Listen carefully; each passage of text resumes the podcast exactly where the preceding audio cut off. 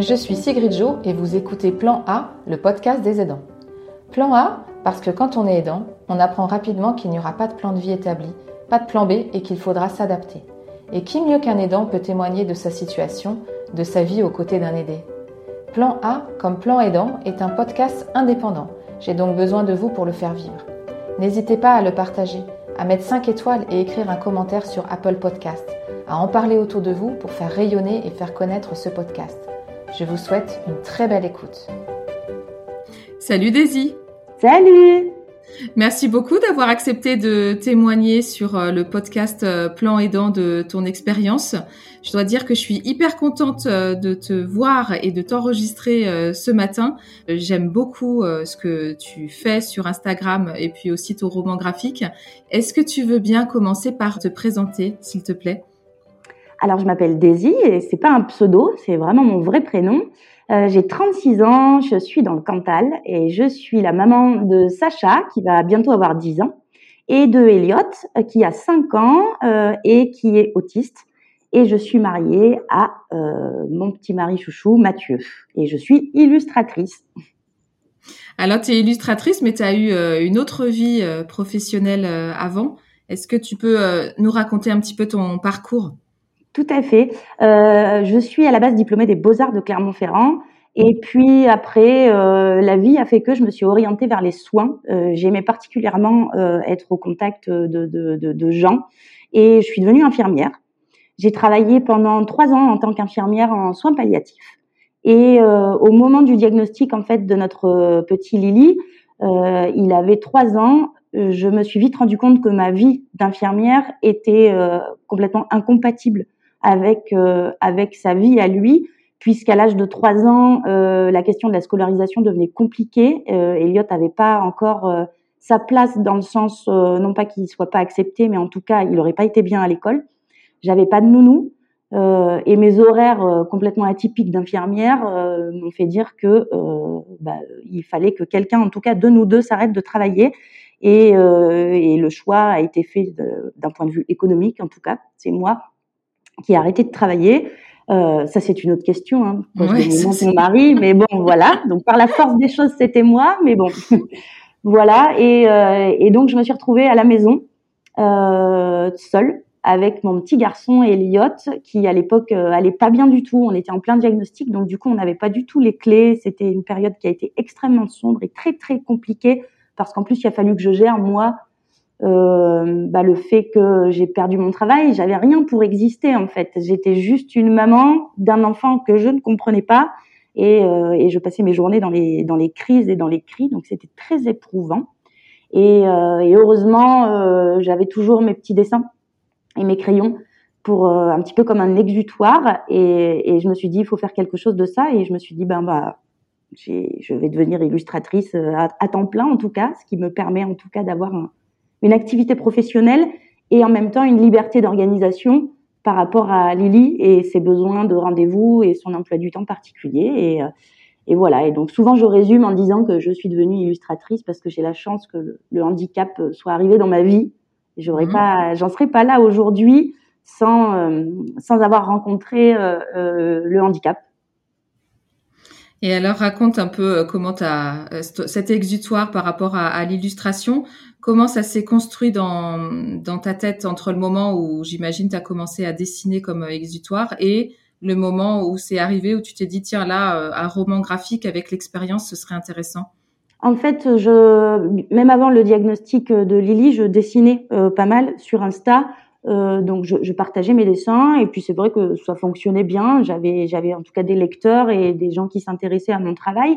Et donc, euh, mais je faisais ça plus sur euh, sur du temps libre, comme une comme une passion, puisque j'étais infirmière.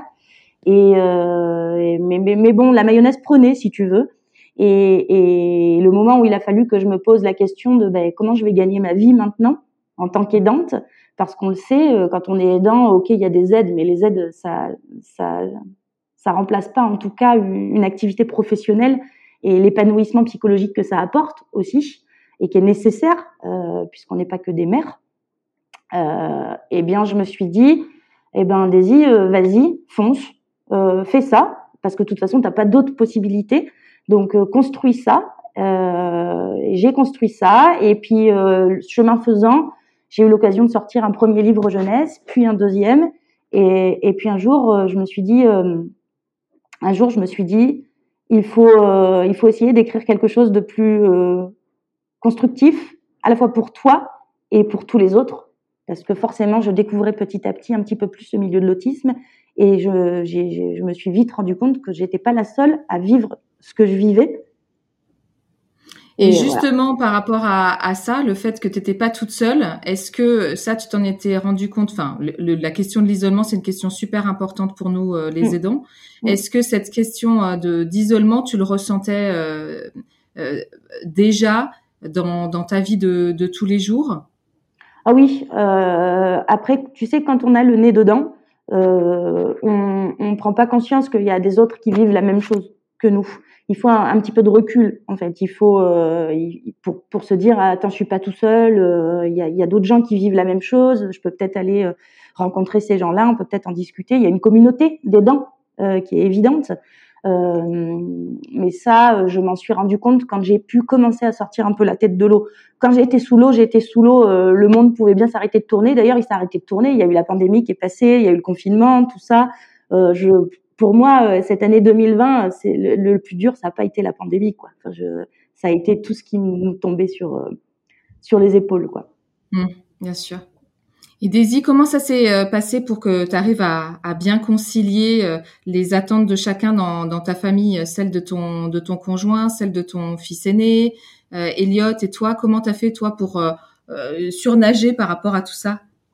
Ça a été extrêmement compliqué c'est ce qui m'a fait toucher le fond. En fait, c'est que je pense que on a tous cette volonté, en tout cas, de bien faire et de prendre soin des siens.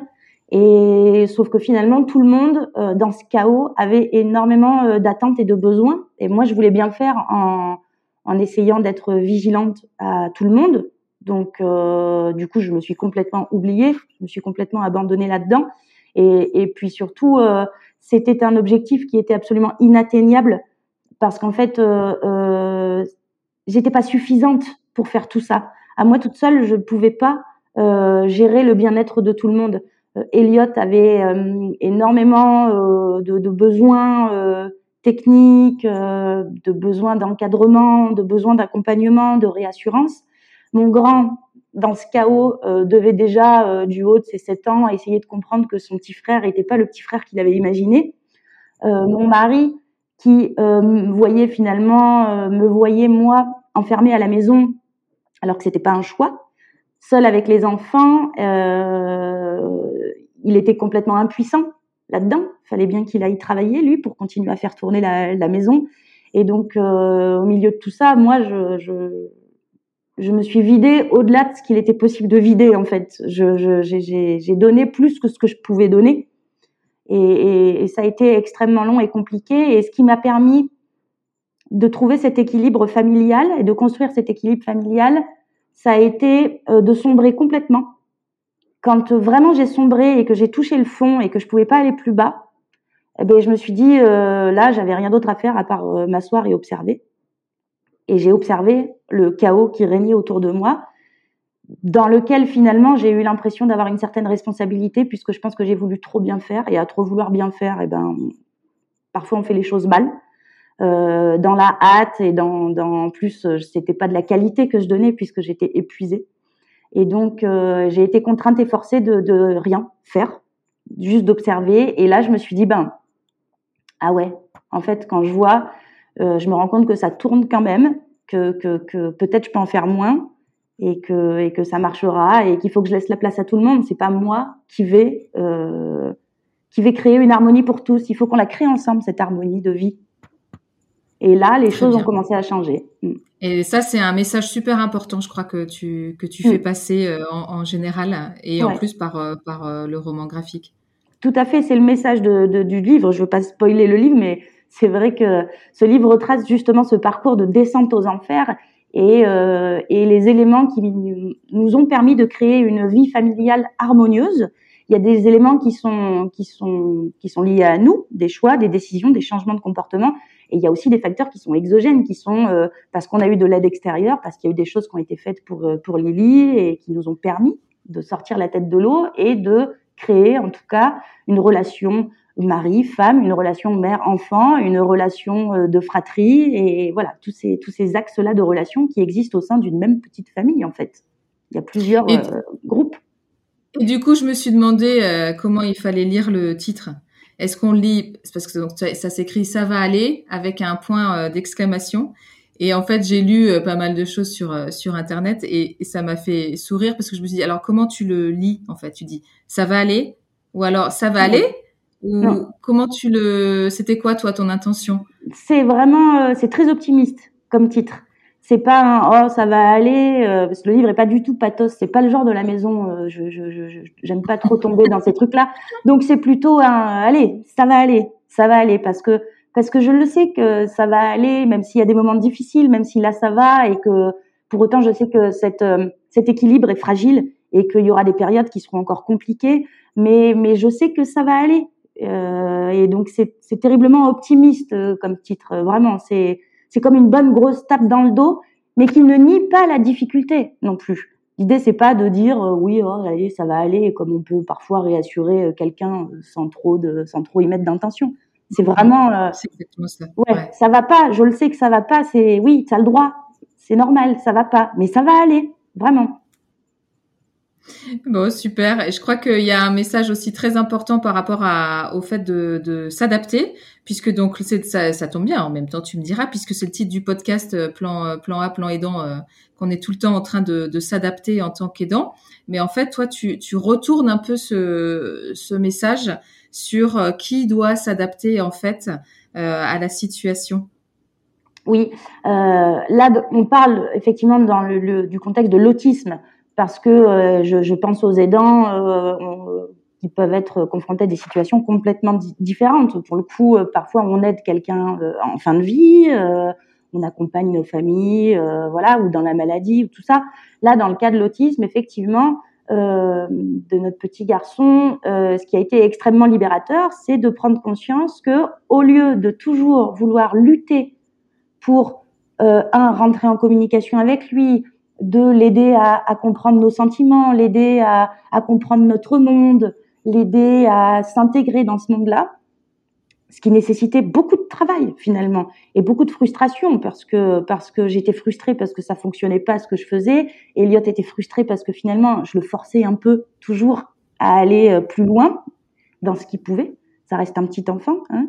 Et ben euh, et ben finalement. Euh, faire le chemin inverse, c'est-à-dire aller à sa rencontre à lui, découvrir son environnement, découvrir sa manière de percevoir les choses, découvrir son monde, eh ben c'est vachement moins éprouvant en tant qu'aidant parce que ça demande moins de travail, ça demande juste de s'asseoir et de regarder. Et ça, c'est moins fatigant que de faire mille et une euh, activités pour essayer de euh, stimuler son enfant à quelque chose qui ne sera jamais lui, finalement. Alors quand je dis euh, ça pourrait avoir l'air de baisser les bras. Mais c'est pas le cas. Effectivement, on va aider Elliot à améliorer, par exemple, euh, des soucis qu'il peut avoir d'un point de vue euh, de dyspraxie ou de ces choses-là, des choses qui sont techniques et qui peuvent l'aider, en tout cas, et faciliter son quotidien. En revanche, je vais pas lutter pour pour que mon enfant supporte plus facilement les bruits ambiants au supermarché. Ah, il supportera jamais. Il a cette hypersensibilité euh, acoustique et, sensorielle qui fait que euh, c'est terriblement difficile pour lui de supporter ça. Et ben au lieu de lutter euh, pour le faire évoluer là-dessus, ben en fait non, je vais plutôt faire le chemin inverse et je vais favoriser les environnements calmes. Si je peux éviter de l'emmener au supermarché, eh ben j'évite parce que pourquoi toujours les surstimuler ils sont déjà totalement en permanence dans la dans l'adaptation. C'est hyper éprouvant pour eux et je me dis que la moindre des choses, c'est de, de faciliter finalement ce quotidien-là pour eux. Et les choses sont vachement plus simples. Super, bravo. Et Daisy, il y avait, il y a qu'est-ce que qu'est-ce que tu vois toi comme euh, comme avenir pour euh, pour toi, pour la famille et pour Elliot Comment tu vois l'avenir? Euh, je perçois aujourd'hui notre famille comme euh, une, euh, une bulle, euh, en tout cas un environnement qui permet à chacun, que ce soit Elliot, que ce soit Sacha, que ce soit moi ou que ce soit mon mari, d'être libre, libre d'avoir des ressentis, libre d'être différents les uns des autres, libre de s'épanouir. et d'ailleurs, je, je, me réjouis souvent de voir Elliot décharger complètement à la maison, parce qu'en fait, il se sent libre de ça euh, je vais le chercher à la fin de la journée à l'école. Tout se passe très bien. Il a absolument aucune difficulté dans, dans, sa classe. Il est très heureux. Mais souvent, quand on arrive à, la maison, il décharge complet. Il va, il va crier, il va être hyper tendu, mais c'est parce qu'il a passé sa journée à se contenir. Et il sait qu'en arrivant mmh. ici, il est libre de ça. Et en plus, ce que je trouve chouette, c'est que euh, pour décharger, il va s'enfermer dans sa chambre. Et donc, je trouve qu'il a fait un chemin lui aussi vers nous en se disant euh, ok je peux crier je peux hurler j'ai besoin de me décharger mais je vais le faire dans ma chambre en fait.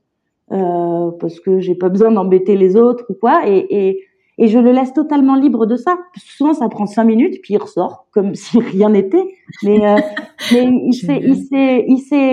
il s'est trouvé cette liberté là et nous on sait l'accueillir aussi. C'est-à-dire que souvent on dit bon bah oui il a besoin d'aller euh, péter son petit blond quoi mais il n'y a pas de souci Elliot vas-y et d'ailleurs, quand on, quand on va ailleurs ou quand on part en vacances, euh, c'est souvent le premier truc qu'il fait. Alors, je trouve ça chouette du haut de ses cinq ans, c'est qu'il va trouver un endroit euh, qui est pour lui.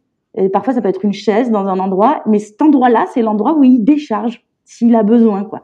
Et donc, c'est ce que je souhaite pour notre famille, c'est pouvoir continuer à avoir cet environnement euh, libre, d'accueil libre de tous, quoi.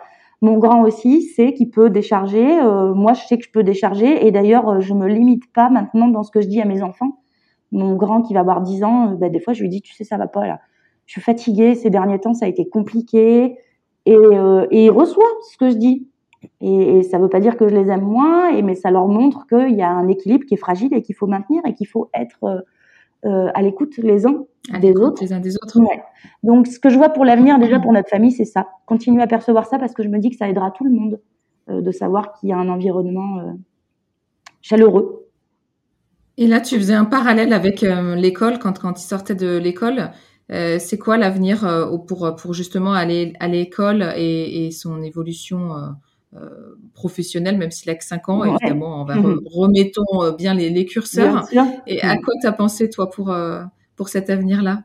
Je, je, je sais pas du tout. Alors, comme je dis souvent, ce qui est compliqué dans notre situation, c'est que euh, je sais pas quel métier fera Elliot un jour, s'il en est un. Je, mais parce que la question, c'est surtout est-ce qu'il va pouvoir faire les études qu'il a envie de faire?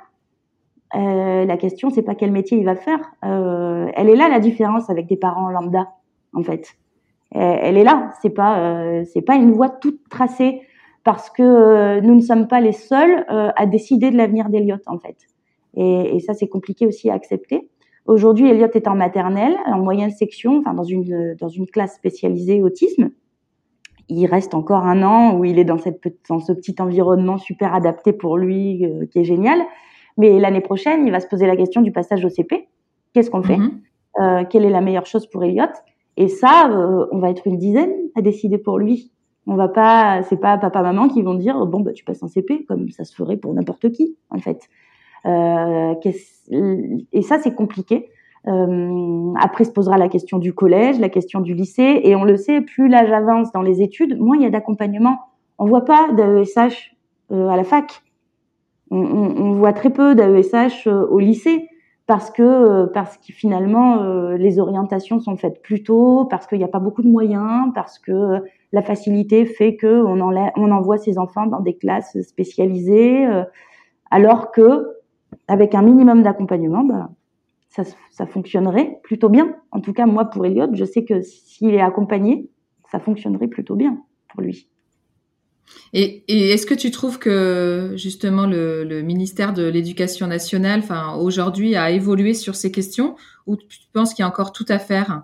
Alors, Parce qu'on voit bien que les accompagnements déjà c'est compliqué euh, maintenant. Ouais, j'ai peu de recul là-dessus parce qu'avant j'y étais pas confrontée. Euh, je découvre finalement j'ai euh, deux ans d'expérience là-dedans, euh, mais mais du coup aussi j'ai rencontré, j'ai pu échanger avec d'autres parents qui ont des enfants plus âgés ou même des enfants adultes. Euh, certains parents d'autistes adultes me disent oui non mais avant c'était catastrophique, c'est quand même un peu mieux maintenant. Euh, ceci dit, ça reste extrêmement compliqué. Il y a beaucoup d'enfants qui se voient attribuer des AESH à temps complet et qui ne les ont pas. Euh, il y a encore beaucoup d'enfants qui sont scolarisés deux heures par-ci par-là. Et ça, c'est mmh. terrible. Il y a un manque de formation des, des, des enseignants, des accompagnants. Euh, il y a un manque de budget. Il y a, y a voilà, parce qu'il y aurait tellement de choses simples à changer qui permettraient d'être beaucoup plus euh, inclusifs en fait. Et puis surtout, la plupart du temps, euh, les enseignants qui accueillent des enfants atypiques se rendent compte qu'ils mettent en place des outils qui servent à tous. Souvent, les enfants euh, neurotypiques dans la classe vont s'emparer des outils mis en place pour ces enfants atypiques et trouver ça super génial, quoi. Génial. Ah Donc, ben oui, il y a plein de choses. Il y a plein, oui, il y a plein de choses qui sont qui fonctionnent finalement pour tous. C'est très rigide l'éducation nationale. Hein. Donne-nous un exemple.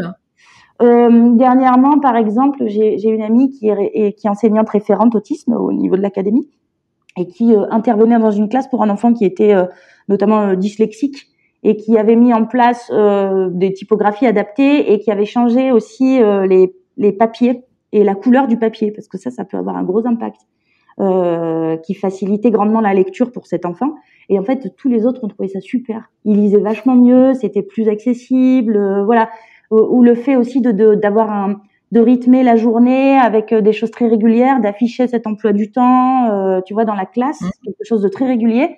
Eh bien, euh, les enfants s'emparaient de cette régularité et étaient beaucoup plus attentifs et beaucoup plus disponibles parce qu'ils savaient que ça fonctionnait comme ça, c'était visuel, c'était affiché, c'était, tu vois, des choses qui sont bêtes. Quoi. Ouais, je comprends, super. Ouais, ouais.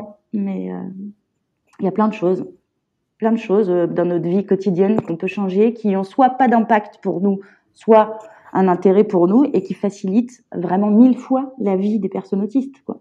Super, merci beaucoup pour le message. C'est super. Écoute, merci beaucoup euh, pour euh, le temps que tu que tu m'as accordé pour pour le podcast. Non, merci à toi, avec grand plaisir. Merci.